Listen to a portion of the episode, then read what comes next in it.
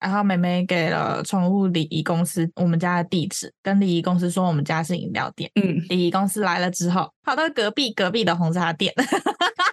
也是饮料店，然后红茶店一脸问我号，那个时候笑死，我就跟我妹说红茶店表示问号。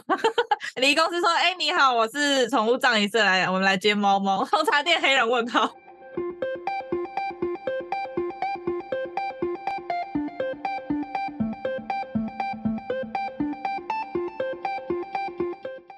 Hello，我是嘎嘎，还有，我是米江，欢迎来到我们的小宇宙。欢迎光临。我们上一集就有讲说，我们想要讲一下哈娜，但其实我们宠物那集就有大概讲了一下，有吗？有啊，我有很仔细的讲哈娜整个过程吗？没有整个过程，但是有大概讲了一下。嗯嗯，我们这次会想要把汉娜拿出来讲，是因为我们需要留念一下。留。念汉娜是什么时候离开的啊？十一月八号那天礼拜三，汉娜是米江家的一只老妈妈的猫， 老妈妈版的猫，老老猫奶奶猫。哎，顺便在开头的时候问一下，我有看到 p 克斯那里有人评分五星，然后问我说可不可以讲一下我姐姐的事情。可是我不知道你是想听我姐姐的什么事情，是想要听她完整的人生吗， 还是什么的？你再告诉我一下、哦，然后我们再安排哈、 OK，那我们先来讲汉娜的一生。没错，要讲讲哈娜是怎么来我们家的。嗯，我先说哈娜叫哈娜，是因为它是一只三花的母猫，那个时候决定用日文的花取名叫哈娜。嗯，然后哈娜是我第一任男朋友捡到的，第一任男朋友你记得？哦，怎么可能会忘？ 真的假的？哦，不愧是最好的姐妹，好恶心。会印象深刻是因为米江跟这个男生真的是孽缘，分分合合，不知道分了几百次 嗯， 对，啊、对反正这个我们好像前面也有大概讲过，那就不赘述了。好好，那一任男朋友他是住在南头埔里啊。其实我的第一任男朋友也是网友，所以我们那时候是两头跑，我在桃园，他在南头埔里。嗯可是他有一天就捡到哈娜，就问我说要不要养。我那个时候也没有跟我妈讲，因为我很想养猫，我就先斩后奏的搭了火车下去把哈娜抱回来，想说抱回来之后，我妈他们说不养也不行。先斩后奏对干得非常好。对，所以哈娜就是这样子来我们家的。记得哈娜小时候的性格也是很小太妹的那种，可能在外面野过。她小时候不喜欢被人家抱，然后抱她一下就会被她暴咬一顿。哎呦，有那么凶吗？我怎么记得我后来抱他，他都很温驯但是后来啊，啊、你们开始跟哈娜熟悉，应该是她生完小孩后吧？我也不确定哎、因为其实哈娜生完小孩之后性格就大变，因为就是刚好他 流浪回来，她那个时候开始变得很温驯，然后很亲人。嗯虽然前面也很亲人，只是她不喜欢被抱，抱她她就会咬。嗯然后她一直也都很喜欢野味，因为她会从我们家后面的阳台偷跑出去抓小鸟。他是真的抓来吃吗？我们没有亲眼看到它吃，但是它就很喜欢去抓小鸟玩，它整天就盯着那上面的小鸟啾啾啾，然后就可以盯很久，然后盯着盯着就会溜出去。有把小鸟抓回来尸体给你们没有没有，从来没有哦，它、不懂报恩， 哦， 它不是猫的报恩那一类的。但它不是。 OK，哎、不对耶，你前面说你先斩后奏，那你带回家，你妈的反应是就没有怎样，他就说：“吼，你很聪明哎，啊你带回来我就要养哎。”然后呢就养了，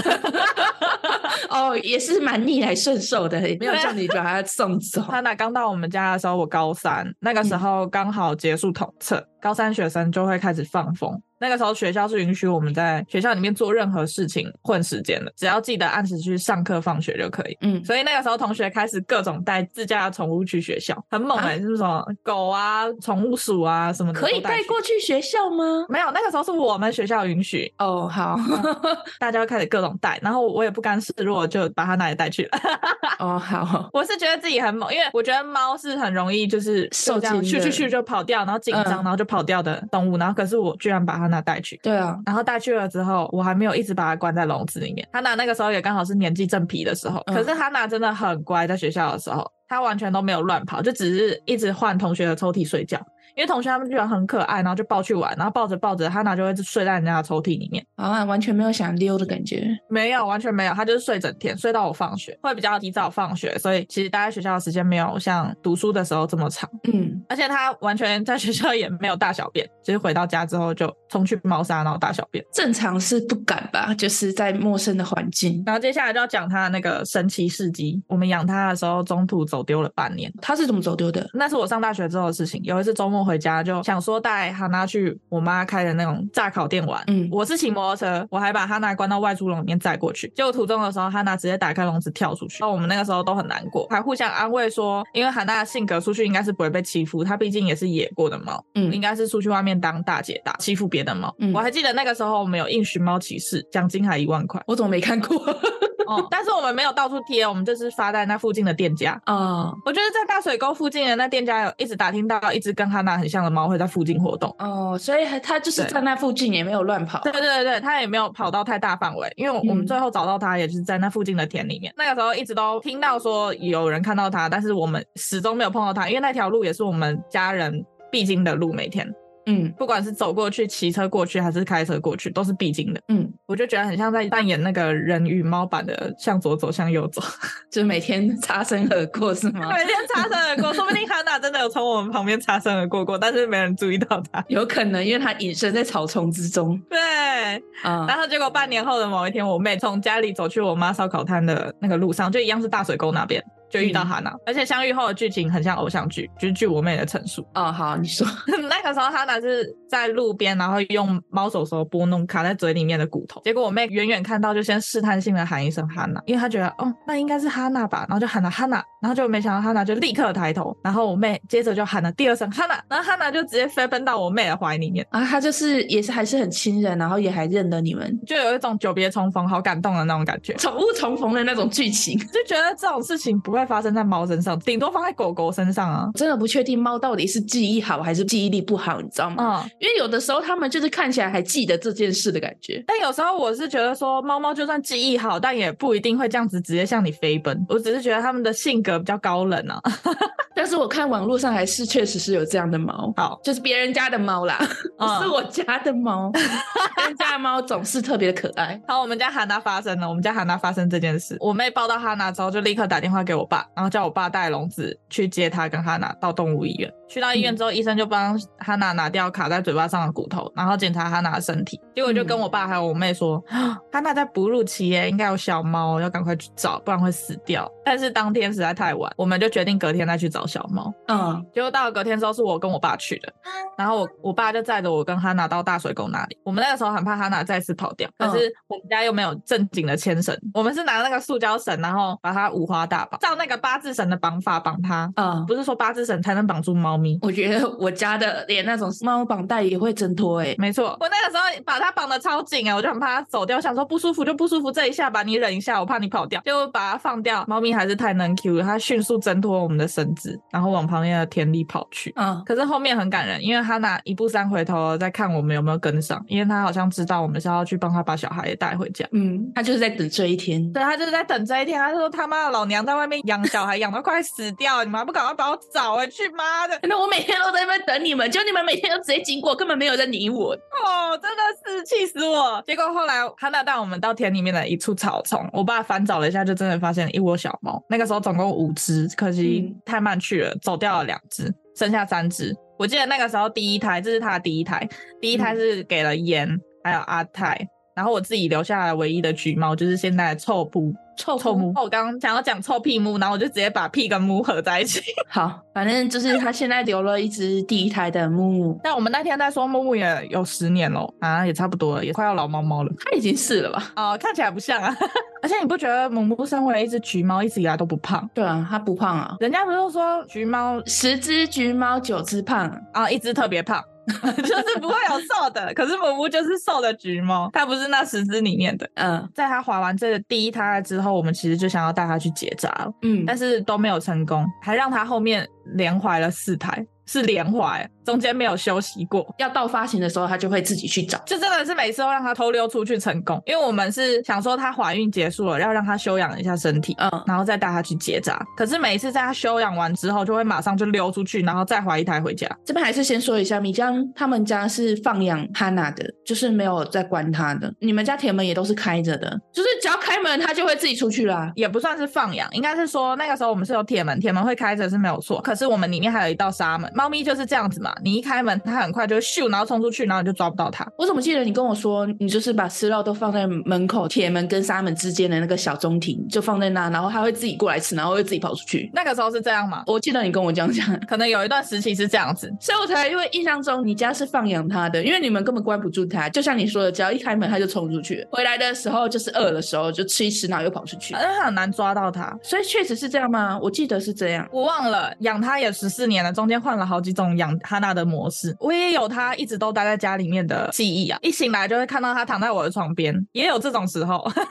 当然睡觉的时候回家睡啊，白天的时候出门上课它就出门玩呢、啊所以你有这个印象是正常的好，反正总之那个时候它就是连怀了四胎。 然后结果他像他男生那么多啊，唯一最像的就是我家蹦蹦，嘎嘎家的蹦蹦最像我们家哈娜，虽然花色不一样，但是那个脸还有气质很像。还有个性。脸型也是很漂亮的，蹦蹦刚好脸型跟哈娜很像，就是一只很漂亮的猫猫，最后第四胎生完，你们真的就是立马都去截掉。就把它截了。可是因为它生太多胎了，它的那个肚子那边的骨架就直接整个被撑开，所以它到老了就是肚子这边都会宽宽的。就是看起来是一只肥肥的猫，你以为它是肥，它但它其实不是。它是骨架怀孕怀到变宽，但是不影响它的可爱。 就是生完这一胎之后，它应该就没有再溜出去过了吧？没有啊，它也被结扎了，整个生无可恋吧？我觉得。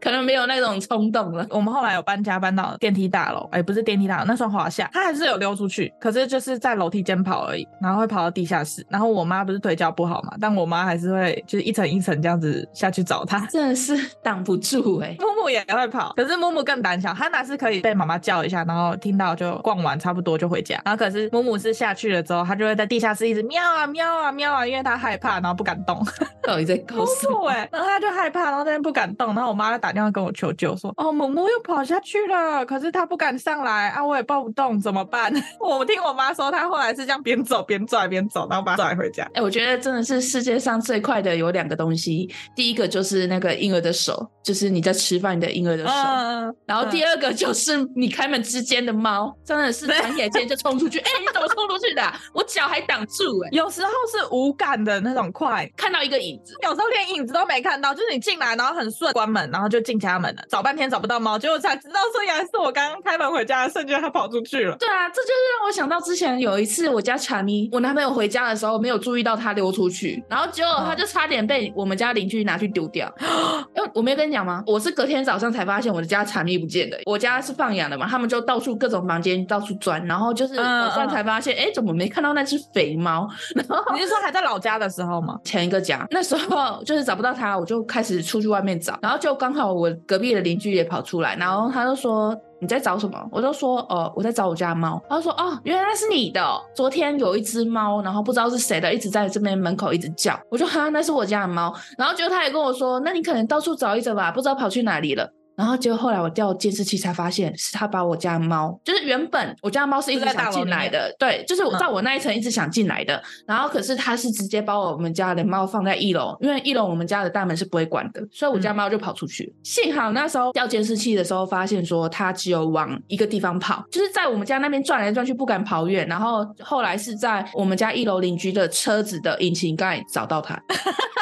重点是那时候我们找了超久，至少在楼下找了两个小时，因为我们看监视器画面确定他没有乱跑，然后我们在那边找了两个小时，我后来才想到说这边有一台车也停了很久，我们要不要问一下他是不是在里面？然后结果真的就在里面，而且他塞也超紧嘞，拽都拽不出来的那种，你就知道他体型很大，他就塞到一个小零件里面，小米也是橘猫，它就真的是胖橘猫， 它对，然后就拉又拉不出来，你就知道他卡在里面了。还给我拉出来。慢慢的让他放松，然后听到我们的声音，他就后来就出来了。嗯，这真的很危险，因为他那时候那一家邻居是他晚一点就要出门上班了，而且乔咪是很胆小的猫、欸，到底是在骗什么？你就放出去，你就跟我讲放出去，我们在那边找证找超久，还去调监视器，对啊，你就讲放出去，然后能找回来不能找回来，因为也可以理解啊，你可能是以为是流浪猫嘛，他还自己讲说哦那么干净的猫，我以为是有人养的，他可能不知道我们有去看监视器，就是说你可能找一下，我早上还有看到他，就明明就是他把他抱出去的，我真的气死，我那时候真的气死，然后我男朋友说那也没办法、啊，就是人家至少还有跟你说一声，后来我男朋友还跑去跟他道谢，我就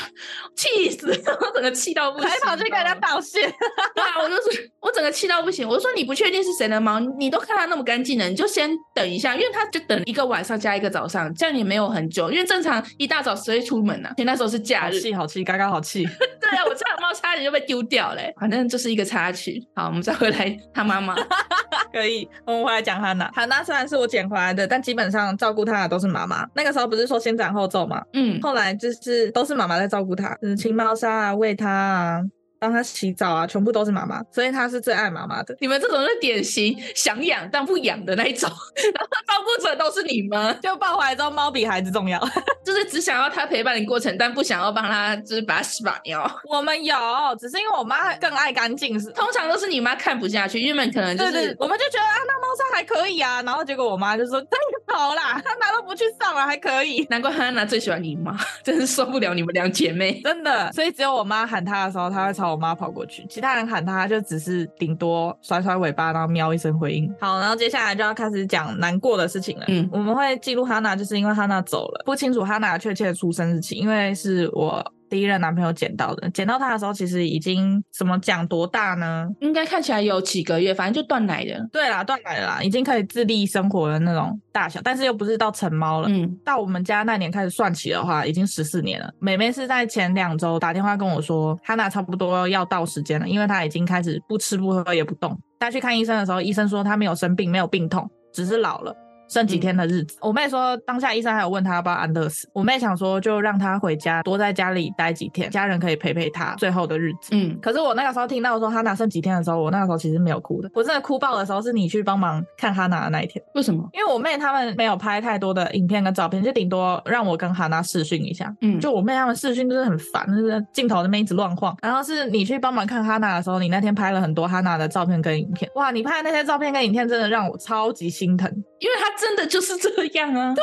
因为医生说没有病痛，然后只是老了，她又不愿吃不愿喝，然后其实动起来又有点吃力。然后你说她眼睛是一直张着的，你知道猫咪就是有的时候没事就睡觉嘛，嗯但是哈娜是趴着，你明明看起来它就是没有在动，就是还有呼吸，但是它就是趴着。然后旁边母母已经不知道睡到哪里去了，可是哈娜就是一直就是微睁眼睛这样，无神的看着前面这样。都不知道她是因为老了看不到，还是说有一种让人觉得好像知道自己剩没几天了，所以想要多看看这个世界的感觉。对对对，舍不得闭眼睛。我去你家就是一天嘛，就是从下午开始去你们家到晚上，嗯，我就是看他都没有闭眼睛，我就想说，好吧，那我就抱着他，然后让他看窗户。他确实是有嗯看一下，就是这样子摇头晃脑的看几下，然后就开始、嗯不给我抱就要下 来了，因为前面有说到他不喜欢被人家抱嘛，然后就开始要跳下来。可是你也知道，他就是没有力气了，嗯然后就是还是要挣扎的下来。他有自己的原则跟坚持， 所以我我那天会哭成那样，其实也是觉得很怕他是有感觉到不舒服。没办法肯定，因为大家都知道，宠物是很能耐痛跟耐不舒服的，你根本没有对啊办法感受到它是不舒服还是怎么样。我只是怕他走之前都是很痛苦的那种。对，我只能相信应该是没有啦，就只是可能真的老了，器官衰竭，所以各方面都是衰减状态，造成那样的状况。因为确实就是看得出来，它是连呼吸都有点困嗯难，就是看起来非常就是随时，只要你一不注意，它随时就离开了。然后就是我记得那一天有拍一个影片，然后米江就说。他为什么一脸看起来就是死了的样子？因为他那个影片就是趴在那完全没动啊，然后我就摸着它，然后它就是就是眼神就是无神的这样瞪着前方，然后米江就以为它是走了吗？我说没有，它还在呼 吸。吓死我！想说哦，这就要说到嘎嘎那天为什么会去我们家帮忙看韩娜，啊是因为我们整家人很早之前就已经安排了出门去玩，嗯去高雄玩两天一夜，去找我哥，所以说行程已经没有办法排走了。但那个时候我妹是跟我说，她有请她的饮料店的员工偶尔要上来看一下猫，可是我嗯还是很不放心。那个时候我就请嘎嘎说，看他有没有空可以去帮忙看一下。然后嘎嘎就说他礼拜天就是上完我们的节目之后就可以去帮嗯忙看猫。哎、你知道我一进去，我以为他死了，你知道吗？因为他也是就是动不动吗就， 然后后来靠近才发现，哎、他还在喘气，吓死很可怕、欸。那我超怕一上去就看到他直接没喘气了，然后我又找不到你家的肉泥，我就看他又不吃又不喝，但是我拿饲料泡水给他的时候，他是想要吃的，就是他有闻到味道，他是想要吃的。嗯然后结果后来就是赶快去买肉泥给他，就是他也不吃，最后就是喝了一点水。如果是人类老到这样的情况，应该就是插鼻胃管，然后强灌它营养，让它的身体继续运作。但像猫猫的话，就觉得不要这样折磨它好了。其实我一直有在想说，因为他到最后后都是不吃不喝，会不会最后是被饿死的？ 我觉得很有可能，所以我一直很害怕是这样的状况。但是，唉，就是想要陪他最后一段时间。其实我也很想要，就是问这个问题：当到这个情况的时候，大家会选择安乐，还是让他就是像米酱他们家这样？因为是我的话就很纠结，因为你又不想让他受苦，可是又想要陪他走完最后一段时光。真的很纠结，有时候又会觉得说，直接帮他安乐死会不会其实不是猫猫想要的？他说不定就是宁可饿死，也想要在家里面多陪一下这些猫奴们。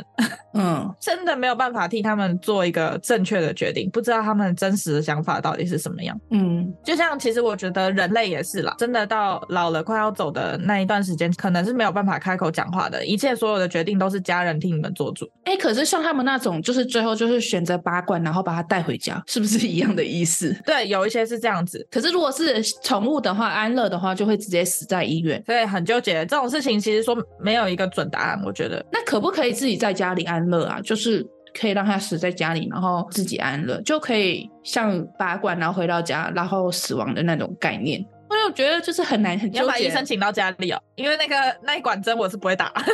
插下去随便打一打。这种东西还是要医生来操作，然后你就在旁边跟他道别。如果你想着是你插进那一针的话，你就会觉得是你杀死了他。我不会这样觉得，我只会觉得我让他解脱。说到解脱，就真的，他拿最后走的那天，我也是没有哭的，我就反而是放心了的感觉。他是解脱那种无法自主的状态。嗯，因为他真的是连走路都是歪歪扭扭，真的完全没有力气了。对，反而我妹哭爆，因为我妹说她走的时候的模样不是太好看，你要 讲一下吗？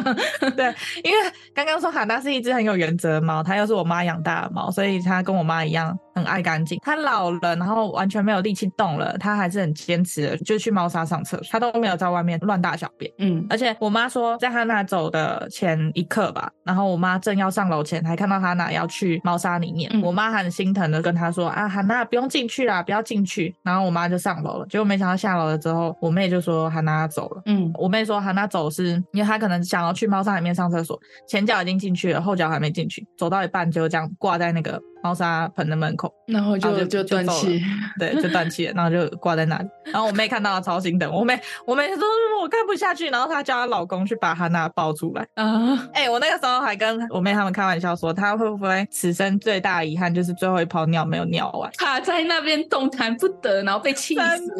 反正他最后就是哽了一口气在那。最大的遗憾，讲一下哈娜的后事是怎么处理的。嗯我跟我家人讨论了一下我的想法。原本我妈是不同意让哈娜变成骨灰回来的，因为我觉得妈妈他们那个年代的想法应该是，宠物过世的话，随便找一块田地埋了，或者是找一棵树把猫挂在上面。嗯，以前不是有那种说法，就是死猫挂树头，然后死狗对对对放水流。所以他觉得宠物像人一样变成骨灰回来家里很是很奇怪的事情。可是我就安抚他说这是很正常的，宠物就是家人，现在也有宠物的礼仪公司，嗯就跟妈妈说，因为哈娜是花的意思嘛，生前哈娜也是最爱妈妈，所以我想要让哈娜变成一盆妈妈最爱的茶花，然后继续待在家里陪着妈妈。妈妈后来才说好啦，这样也好，就让她变骨灰回来。后面还接着自己继续讲说，然后她要去印照片，然后放在哈娜的骨灰盆旁边，然后要买什么东西给她什么什么的。嗯嗯对，前两天说是哈娜的头七，嗯，我妹还传照片给我看，说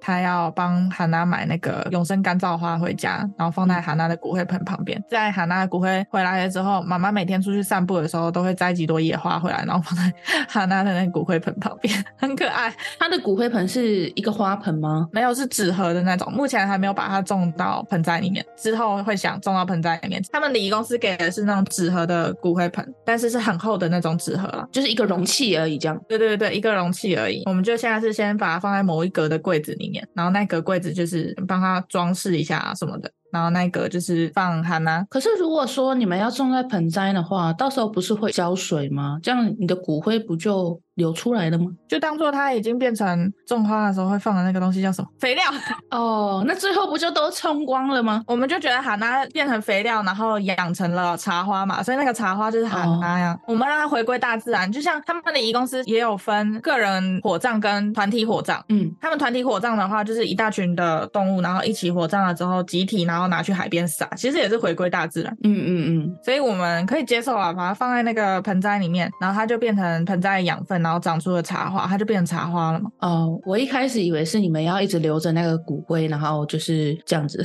我也不知道什么时候才会种下去啊，但目前是就是先放在柜子里面，哦哦哦，好好好， 然后他们就去印了一张哈娜的照片，然后买了永生花回来给哈娜。然后我们哈娜的后事是联络离我们家最近的宠物礼仪公司。嗯我那个时候没有做任何比较，就只是哦离家最近，因为我们想要让哈娜可以平安顺利的尽快变成小骨灰回到我们的身边。嗯嗯然后我我刚刚有讲嘛，他们的火葬有分团体火葬跟独立火葬，我们那个时候选择独立火葬，可是因为妹妹怀孕加上妈妈行动不方便等等的原因，我们家里没有任何人可以方便去管理，我们有一个疑虑，就只是担心说回来的是不是哈娜，因为他们还要分团体火葬，嗯而且我们都看不到，所以会不放心。可是礼仪公司那个时候就有说，他们可以全程的帮忙录影拍照。嗯他们也确实就是全程仪式在进行的途中，他就一直在传影片跟照片给我妹，然后我妹也同步的传到我们家庭群组给我们看。嗯，了解。嗯，现在的那个礼仪公司越做越专业，好强哦。真的。嗯，而且他那个时候，我有看到他们要把哈娜放进去火化的时候，礼仪师是真的在旁边对着哈娜鞠躬，我就哇， 我的天呐！嗯，叫他火来了，快跑！ 怎么了？ 我猜我妈那个时候看到这个影片，应该有这样喊。一个稀疏。好好好，礼仪公司来我们家接哈娜的时候，有发生一个小趣事，因为我们家开手摇饮料店，嗯然后妹妹给了宠物礼仪公司我们家的地址，跟礼仪公司说我们家是饮料店。嗯，礼仪公司来了之后，跑到隔壁隔壁的红茶店，还是饮料店， 然后红茶店一脸问哎我号。那个时候笑死， 我有跟我妹说红茶店表示问号。 礼仪公司说：“哎、你好，我是宠物葬仪社来，我们来接猫猫。”红茶店黑人问号，是他们家那一条确实是蛮多饮料店的，对， 有点应该要搞讲笑清。楚是什么饮料店。对， 我妹那个时候是传讯息跟我讲说，她从我们家楼上的窗户看到礼仪公司来了，可是她就跟我说，我看到礼仪公司来了，我跟她说我们家是饮料店，但她跑到隔壁隔壁的红茶店。就是这里时候就想问那个红茶店的心理阴影 到底有多大，都 会来接猫，我家没养猫，很好笑。反正就是一个小趣事。哎、哎、结果意外，我们今天讲好娜没有哭，没有很难过。其实还是有一点那个酸酸的感觉，就可能悲伤还是会有一点过去吧，我也不知道哎、毕竟不是我亲自养的猫，只是我知道我当天去看哈娜的时候，确实是一直很想哭，因为就是从她很小的时候看到大，然后到她现在已经没办法自理了，还是会有一种那种很悲伤的感觉。我真的自己觉得最让我感到难过的就是那个时候看到他身体很无力的在行走的那个状况。而且它是变得非常非常瘦。前面我们有讲，对它看看起来就是一只肥滋滋的小猫咪。嗯，我那天后来去看到它的时候是，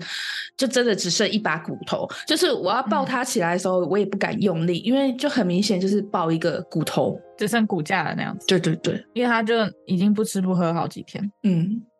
被你刚刚一讲，我真的很怕他是饿死的。对不对？我就一直很纠结这个问题。啊，没有了，汉娜，汉娜没有了。啊，反正后来就是完美的结束他的一生了。嗯，就是到结束后面，我就一直在跟米酱聊说怎么办？我家有四只猫，我之后要怎么办？对，我一直不知道该如何就是面对他们的死亡，你知道吗？嗯，大家有什么好方法可以提供吗？在线等，很急。可是我真的觉得我自己现在没有很难过，我是可能是看到他最后的那个情景，然后所以就又觉得他走了也好，可是我觉得有几成是因为你没有在身边，你没有办法亲自看到他的那个样哦子。也对，因为我感受不到身边少了一个东西的感觉。对，因为你已经没有他的陪伴也一两年了，不是？嗯，一年一年，确因实为你去年还是在家嘛确实，就是没有办法那么深刻的体会到。就像你说的，你妹哭的半死，但是你那时候却还是没有哭，就是可能没有那么嗯深刻。也对啊，因为像我妹还有跟我讲说，我妈那个时候是一直处在想哭但是哭不出来的状态。嗯，她又一直反复的提说，啊，我刚刚上楼前看她还好好的，现在怎么就走掉了？对，真的就是眨眼之间。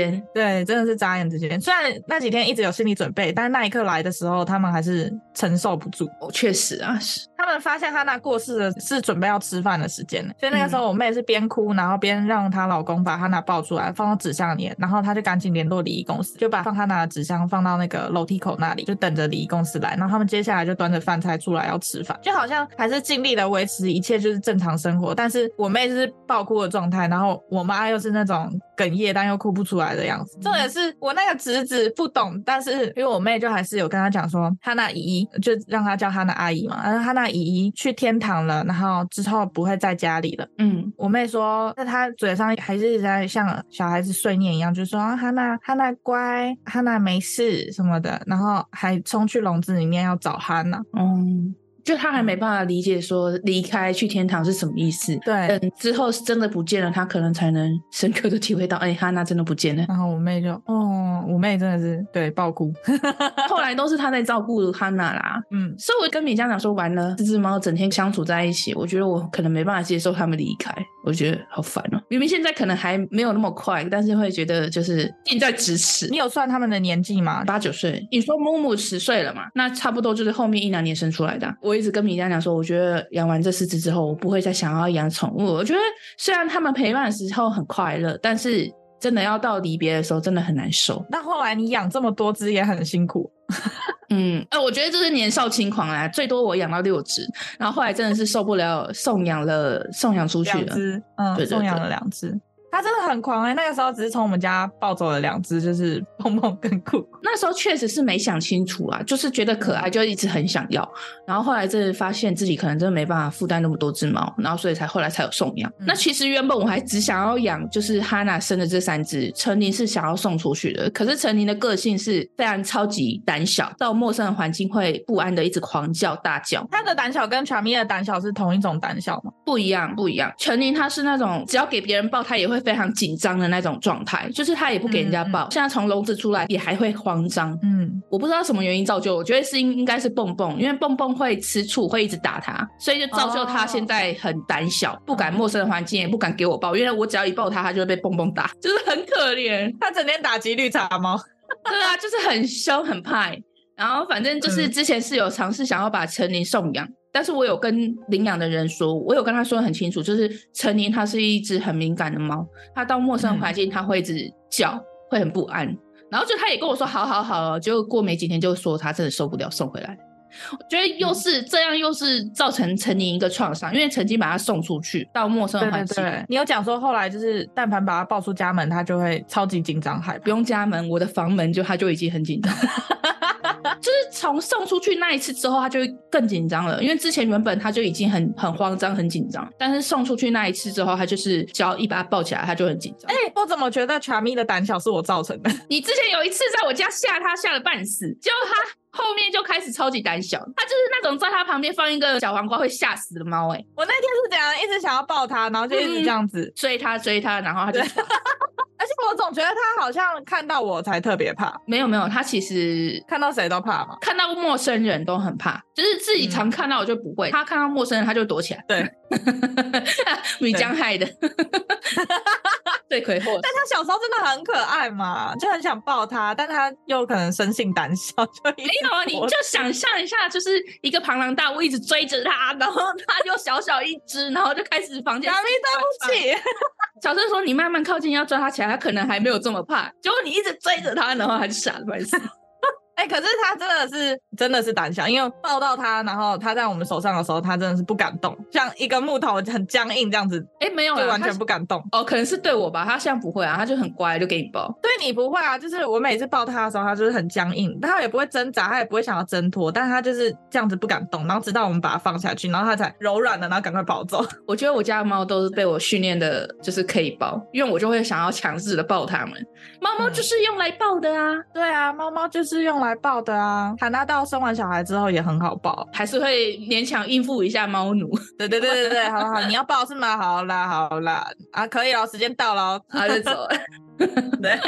今天哈娜的一生就其实就完全讲完了。 可是其实我们还有一个东西想要讨论，就是会不会想要找宠物沟通师来听听毛孩的想法？你会吗？其实有时候我会蛮想的、欸但是又觉得说，哈，如果那些东西不是真的嘞， 就只是安慰自己。我自己的想法啦，因为我后来昨天想要再去多了解一下沟通师到底是真的假的。嗯，然后我后来看一看，就觉得他这种东西就是跟那种心理智商师很像，有假的，当然也有可能有真的。但是我觉得大部分市面上都是假的，自己没有智商过来，但是听别人说，就是他会先让你填一些基本资料，然后再用你的然后基就本资顺便料，嗯嗯，哦，延伸，这其实就是心理师嘛，就是他讲你想听的话。嗯，但是网络上又有很多那种说的很真实，就是明明没有告诉过他的事情，但是他却可以讲得出来。所以我觉得这个东西就是真的，就像心理算命师那种，你信的话就信，不信的话就就真的就不信。那我们可能不适合。 对我自己就会觉得他就是假的，就是你就算去听了，你也会觉得说他就是讲我想听的话而已。有看到他们那些宠物沟通师是可以集体去上课，然后培训出来的。 就是心理师啊， 就是把你的心哦对里摸清楚，然后让他可以对。因为我嗯看网络很多 YouTuber，他就在讲说，就是想要下站帖给这些智商师，让他来证实自己是真的，但是没有人应嗯战。 真的假的？ 对啊，就说啊、假设你今天你确定你是真的，我给你奖金，你来证实你自己是真的假的，嗯，但是就没有可。是没有人应战。所以我觉得这个东西真的就是很难讲，就是真的有厉害的算命师嘛，就是可能把你心里的状态摸得很清楚，但也有那种就是骗人的，哦对。也对了，宠物沟通师他们不是还有那种过世的毛孩对对也对可以对沟通？对你知道他现在是进化成给他一张照片，他就可以看出来他想跟你说什么。对对，进化到这样了，只要给一张照片哦，然后他甚至嗯连你主人的面都不用看到、哦。他是不是灵媒啊？我就觉得宠物沟通师应该是天生有那种，应该要是天生有那种可以跟宠物的灵沟通的能力。嗯， 灵媒啊，如果真的是灵媒，就表示他是真的宠物沟通师。嗯嗯嗯但是现在的就真的像你所说的， 就是用大数据去推演出来的答案。嗯，哦，其实我觉得我也可以做我家的宠物沟通师啊，我就觉得我很了解他们，他们心里在想什么，我大概都知道。就是你自己跟你相处久的猫，你一定会知道它大概都在想什么但那些宠物沟通师沟通的都是不是他们经常相处的猫？啊。反正就是大家懂得就懂了。那你们相信的，我觉得还是有很厉害的，因为确实网络上也有嗯很多成功的案例，就不对得而知确哦实猫小孩走了之后，离开了之后，大家是怎么排解悲伤的？就欢迎分享一下。觉得应该就跟家人真的家人去世一样。就是真的就是家人啊，只是我会觉得很难过哎、因为就会想到说以后没有办法抱着他睡觉，尤其是你家蹦蹦，对啊，二十四小时跟他处，也没有二十四小时、哦啊休假的时除候了上班的时候啊，对对对，蹦蹦通常我坐在位置上的时候，他就会窝在我旁边，贴在我旁边贴贴，就是我可能弄一弄东西，我要去洗澡的时候，我就直接去洗了。然后我妹那时候就是在客厅，我在浴室里面就听到蹦蹦开始在那边惨叫，她就喵喵，然后就开始大叫叫很久，叫到我出来，听到开门的声音，她就会停止叫了。然后我就问我妹。蹦蹦刚刚是不是在惨叫？她说对啊，叫超久的， 因为她知道我走了，她知道我离开了，但是她不会到处去找，她就会在原地一直叫，一直叫。而且是那种走丢的小孩，然后还乖乖地站在原地等妈妈。对对，对，你就会觉得说，我出门玩的时候，他是不是都这样叫？就觉得、嗯哦，我家宝贝，所以我就觉得我可能会没办法面对他的死亡，好可怕哦、 我看到刚刚眼眶泛红。 我就没办法想到说，我家蹦蹦之后走了，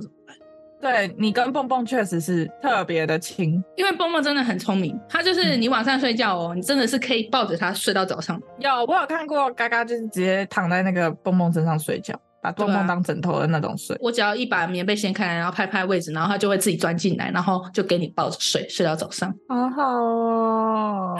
就睡到我流口水流到他头上， 因为你就抱 臭着臭的， 他臭臭的， 难怪人家都说猫的头顶都是自己家主人的味道。然后开始测哪闻呢、啊，对，而且你也知道我，我常常坐在电脑桌前面捡东西嘛，然后就是他都会贴贴，他都宁愿睡到桌子上，它就是会一直黏着你了，待在对你旁边，就跟韩娜跟我妈一样。对，很慌哎、她就会贴着我妈，真的，真的，我妈那个时候在家里走到哪里做什么事情，然后她她哪就都会会跟跟着上去，然后嗯对跟在旁边，就跟小时候母母跟着我在大学的宿舍的时候一样，我在上厕所，她也是硬要进来，然后对对对我就对跟。她说臭的半死，然后她一样要蹲在旁边，然后直到我上完厕所出去。我家伯母也是欸，然后就算关着门，他就会坐在门口等你。对啊，怎么会这样子？嗯，所以其实猫真的也是会认主的，它就是认定你是它唯一的主人，我觉得就是有些人没办法理解，说养猫可能没有像狗一样，就是那么这忠么嗯诚、那么的乖巧，但其实还是有的。因为像我自己养的蹦蹦，它就是这样的一只猫，嗯，汉娜、木木也都是这样的猫。就是都只有一个人喊得动的那种。所以我觉得，就是你真的相处过，你就会知道它到底有多可爱。有啦，我们是猫派的，其实我也很想养狗，但是因为一想到狗要遛它，然后又要就是还要训练它定点上厕所，我就懒。但其实我 也不很行想对养，仔仔嘎太就困很难。麻烦，我不想，我懒，自己都懒得动了，然后怎么可能还会遛狗呢？ 所以养猫真的很方便啊，在家里就可以把屎把尿，然后喂它吃东西，就就一切都处理完他。也不会想要出门。 好啦，今天就听我们回忆了一波，嗯，喊啦，离开了我们，做了一集纪念它之后，假设我可能还会木木鸡、蹦蹦鸡、酷酷鸡、酷酷 鸡、卡咪，陈琳、查咪烦 哦、做好做满，嗯，不要啦，我不喜欢他们离开我，烦死了。嗯，终还是会有那一天的啦，坦然面对，没事。就是会觉得少了一点什么，但是你又不想要再经历这个悲伤，所以到底要不要再去养一只，然后来回忆他们呢？我觉得应该会有一段时间不会再养，就跟那个刚跟男朋友分手一样，你满脑子都会是前面那一只， 对，哎、哎这是死，亡哎、不一样啦。没有啊，你也会害怕说你真的养了下一只，然后下一只只是成了前一只的替代品。但是每一只猫都有它可爱的地方，所以呃我对，可是我是跟我妹说，我觉得这一切的东西看缘分。像我就是，你应该也是，就是我们不会想要花钱去买宠物的那种。就是，但嗯假设可能这些宝贝走了，然后哪一天这个缘分到了，就还是有一只流浪猫到你身边，然后你也可以养它。接续前缘的感觉，搞不好是它投胎来的。嗯我这样想是不是？是又可以安慰自己了？对啊，我觉得是。就像我妹现在一直说，韩娜是不是要投胎到她现在肚子里面那个小孩？ 性别不对啊，哎呦，没事啦，这性别还挑哦，真的是还是要挑的。说不定韩娜就是想搭小男孩啊，它那个个性如果变男孩，我没办法接受哎、小辣椒你就会看到我妹的两个儿子，一个是 gay gay，然后一个是，不要啦。哎、他就算是 gay gay 也是很有气质的 gay gay，韩娜很有气质，嗯，那我觉得哈娜不会是男生，反正在我的印象，我就觉得她的个性就是要女生，因为她就是那种大姐头的感觉。那个时候，我妹就是想要安慰自己说，海娜会不会就是要投胎成她肚子里面的小孩？我还问她说，你有没有跟那个海娜约定？嗯，我妹跟海娜约定很蠢，她就跟海娜说，啊，我叫海娜回来的时候要喵一声。我说喵个头啊喵！ 好悲哦，到底哪只猫不是喵？然后 我妹还说，她这样跟哈娜讲完的时候，哈娜瞪了她一眼。 她后来跟海娜说，那你如果回来了，要特别爱吃鱼。哈娜有很爱吃鱼 吗？我就跟我妹说，这什么烂约定？人家人家约定不都说哦，你这边胎要记跟呀啊什么的会比较好一点。。一样要有什么一样很喜欢的习惯 啊、没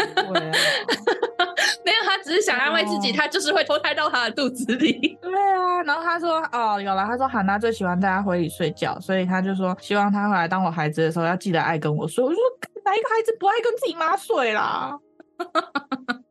是这约定都白约了，欸难怪韩娜会瞪她。 嗯，她说我才不想当你女儿嘞，不，才不想当你儿子嘞， 嗯，那好无奈哦，好无奈哦，我好无奈哦。我不能再投胎一只猫回来当你家猫吗？为什么一定要儿子？对，说不定哪天看到跟韩娜一样的三花，因为其实三花很少哎，三花只有母猫对吧？基本上，然后三花嗯，很少三看到。花我不确定，但是我知道玳瑁猫是只有母猫。真的哦、我们家韩娜之前就没生过三花，没生过像她自己一样的三花，但反而有生过玳瑁。所以不确定，还是但要我看忘记爸那个时爸。候生的玳瑁是公的还是母的。之前有看过一个影片，是说就是玳瑁猫一定会是女的，我也不确定。但是就是说橘猫绝大部分是公的，我这个我不知道哎、 为什么会有这样子啊基因的统计出对来啊，的 很路线？奇怪。啊。那我们今天就分享到这，最后感谢小星星们收听到这里，希望小星星们到各大平台帮我们五星评论，让小宇宙有更多的星星哦。同时我们有很多 podcast 精华影片都在小宇宙的 YouTube，也别忘了追踪、按赞小宇宙的 IG 及肥布哦。有小故事可以分享的，欢迎投稿给我们哦。记得这一集的那个什么排解悲伤的方法，赶快提供给我，我很害怕在线嗯集。要不然你们也可以分享你们家毛小孩的故事、对啊，就是关于你们家毛小孩的故事，我也想听传。奇故 事。对，我讲哈娜没哭，就讲到自己将会面对蹦蹦的死亡，快哭了，我的天！我觉得你看到哈娜这样子会这么的难过，就是会一直想到说哪对天蹦蹦他们也离开你的话啊怎么办这样子。就是毕竟还不是自己亲手养到大的，所以就可能没办法那么深刻体会。但是，一想到我家带入我们家的猫的时候，就觉得哇，我的悲伤来了。嗯嗯，，好，那我们就是、我是嘎嘎拜喽，好，我是米江，拜哦。拜拜。